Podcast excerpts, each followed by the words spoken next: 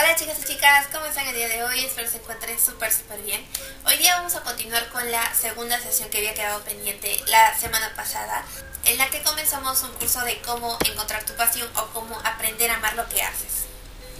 Entonces hoy día tocaremos dos puntos que son bastante, bastante importantes y que también tienen autoconocimiento y una, más que todo, una retroinspección de lo que venimos haciendo. Tal vez necesitamos cambiar algunas estructuras, nos sentimos agotados, cansados. Entonces esto nos va a ayudar a poder encontrar y identificar un poco más estos puntos anteriores.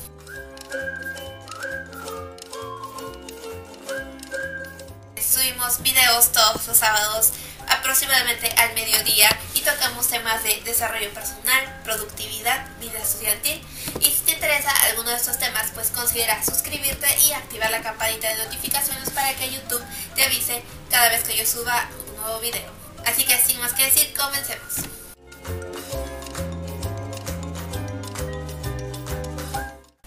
Bien, el tercer punto constituye una pregunta muy, muy cliché cuando no sabemos si estamos yendo por el carril correcto, por el camino correcto. Muchas veces tal vez eh, por no saber si estamos haciendo lo que deberíamos estar haciendo o no estar seguros si algo realmente vale la pena hacerlo, si me gusta, si lo disfruto hacer, entonces em, nos sentimos un poco agobiados, tal vez un poco aburridos con lo que estamos haciendo. Yo creo que este aburrimiento es como, eh, o en, en mi caso, pues ha llegado como un signo de tener que cambiar algo en tu vida, o sea, cambiar algo, algo de lo que haces, construir algo nuevo quizá, ¿no? Y muchas veces tal vez podemos también confundir lo que es el aburrimiento normal con lo que es un cansancio, ¿no? Tal vez eh, hacemos actividades que nos consumen mucha energía y simplemente perdemos un poco las ganas, pero no necesariamente estamos aburridos, o sea, es muy diferente, ¿no? Estar aburrido de lo que estás haciendo o estar cansado de lo que estás haciendo. Entonces, en el caso de que fuera, eh, en el primer caso, quizás sea hora también de construir algo nuevo o cambiar algunas estructuras que nosotros ya teníamos como algo seguro, que teníamos que hacer necesariamente como una obligación. Y pues en el caso de que simplemente estés cansado, tal vez es por falta de energía o porque tienes que tomarte un descanso. Bueno, aquí les voy a dejar algunas preguntas que también he visto que les ha funcionado a otras personas y que también a mí me funcionó. Algunas preguntas que nos hacen reflexionar acerca de que si tenemos que renovar eh, o deberíamos renovar lo que estamos haciendo ahora mismo, por lo que nos pueden ayudar también a tomar mejores decisiones en la vida. Algunas de ellas son, por ejemplo, ¿harías lo que estás haciendo ahora de manera gratis sin que nadie te dijera tienes que hacerlo o sin que nadie te diera un salario por hacerlo? ¿Serías más feliz si no hicieras lo que haces? ¿Te sientes orgulloso de lo que estás haciendo y en las noches sientes ese alivio de que estás haciendo lo que deberías estar haciendo o sientes como ese martirio de, de que no puedes dormir tranquilo haciendo lo que haces? También es muy buena la pregunta ¿por qué lo haces? o sigues enamorado de eso que creías que te gustaba anteriormente, te sigue gustando, probablemente hagas más de una cosa, o sea, trabajes en más de una cosa o estés haciendo proyectos de diferentes ámbitos. Entonces, aplica esta técnica para todos esos proyectos o para todas esas cosas que haces. Lo más importante es que seas muy sincero con tus respuestas y que puedas de alguna manera mm, darte cuenta y reflexionar un poco más acerca de esto. Estas respuestas te van a ayudar a poder ver si estás yendo en el carril correcto o si lo estás haciendo por hacer, si realmente no es algo que te apasiona. Les voy a poner un ejemplo, eh, lo que me pasó a mí eh, en este caso. Como se los había comentado la semana pasada, yo estudio medicina humana y yo ya llevo tres años estudiando esta carrera. Pero mi enfoque durante esta carrera pues ha cambiado bastante desde lo que era en el 2019 hasta el día de hoy. Como saben o como habrán escuchado tal vez eh, decir otras personas, esta carrera es una carrera que requiere bastante motivación. Así que estar cansado tal vez eh, si no tienes una, una motivación sólida eh, frente a esto puede ser un poco normal, ¿no? Algo muy cotidiano. Entonces yo sentí en un momento, casi a mediados de mi segundo año, que yo me sentía muy cansada, era creo que era lo más normal porque la exigencia también era muy abrumadora, pero a la misma vez me sentía aburrida.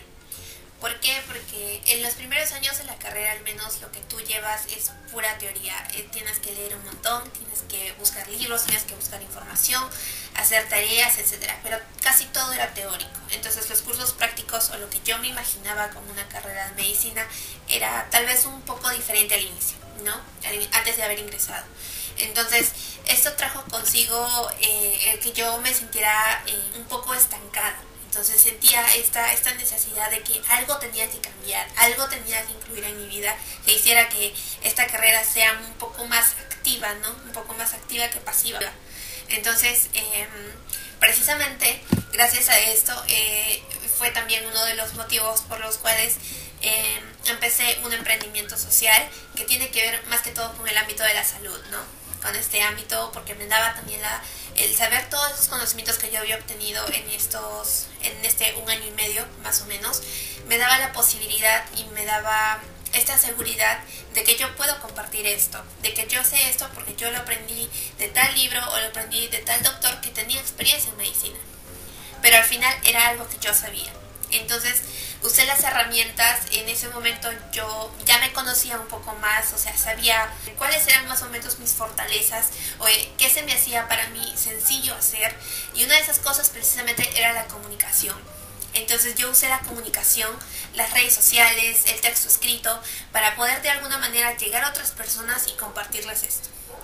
Definitivamente creo que eso es un tema bastante para debatir porque el sistema de salud, pues hoy en día, al menos en mi país, en Perú, no es uno de los mejores. O sea, estamos muy, em, estamos como en desarrollo, ¿no? Entonces algo que no había mucho, o, eh, que no está muy marcado en el sistema de salud peruano, tal vez, que es un problema, es que no le dan tanta inversión y tanto énfasis en lo que es la prevención.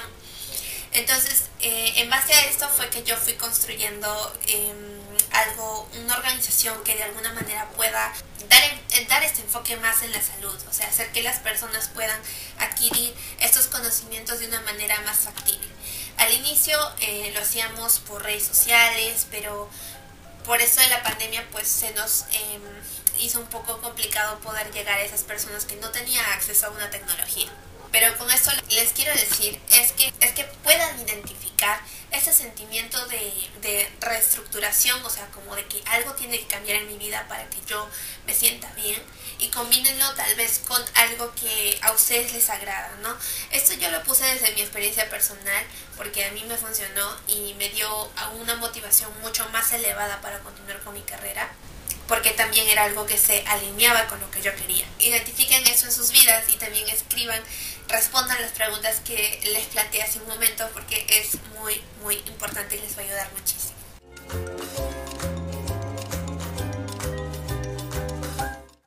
En el cuarto punto hablaremos de la rutina, la que generalmente nos suele engañar y decir que si hacemos tales cosas, tales cosas, pues todo va a ser más fácil y todo va a salir bien. Pero pensar de esta manera, pensar de que nos va a salir todo bien si seguimos tales pasos porque hemos planificado que nuestra rutina va a ser de esa manera, también de alguna manera nos impide a querer buscar otros caminos. Si yo me hubiera quedado con la idea de que esta, no me sentía bien, de que me sentía abrumada, pero de que tenía que hacerlo porque era importante para que yo pueda graduarme o para que me vaya bien en los cursos o aunque sea para seguir en la carrera, probablemente hubiera vivido así por mucho tiempo y nunca hubiera surgido estas ideas de lo más generación Z para querer, querer cambiar algo en mi vida o hacer que mi vida sea mucho más activa que pasiva. A veces es simplemente el hecho de cambiar algo pequeño en tu vida, cambiar el orden de los elementos, cambiar la música, cambiar los colores, en otros casos también es el hecho de crear algo nuevo con lo que sabes, con lo que estás aprendiendo, con tu trabajo, crear algo propio de ti mediante el emprendimiento, pero juntar eso con algo que te apasione es mucho de lo que vimos en el punto anterior, ¿no? Necesitas cambiar algo para poder volver a conectarte con eso que tú creías que te gustaba, con eso que tú creías eh, en lo que sentías pasión. Y otras veces también es descubrir algo nuevo. Este último punto lo vamos a ver en la siguiente sesión, pero quiero que en este punto piensen qué puedes cambiar para que eso que a ti te enamoraba hacer antes te vuelva a gustar. Bien, si desean pueden compartir algunas de sus respuestas en este último punto de la rutina de qué es lo que van a cambiar en su vida para que cambie el color en la caja de comentarios. Eso es todo por este video, espero que les haya servido, que hayan hecho los ejercicios y nos vemos el siguiente sábado, probablemente con una tercera sesión o con otro video que puedan solicitar también o que quisieran que hable en la caja de comentarios. No olviden dejarnos un like, saben que nos ayudarían mucho, mucho, mucho a seguir creando este tipo de contenido.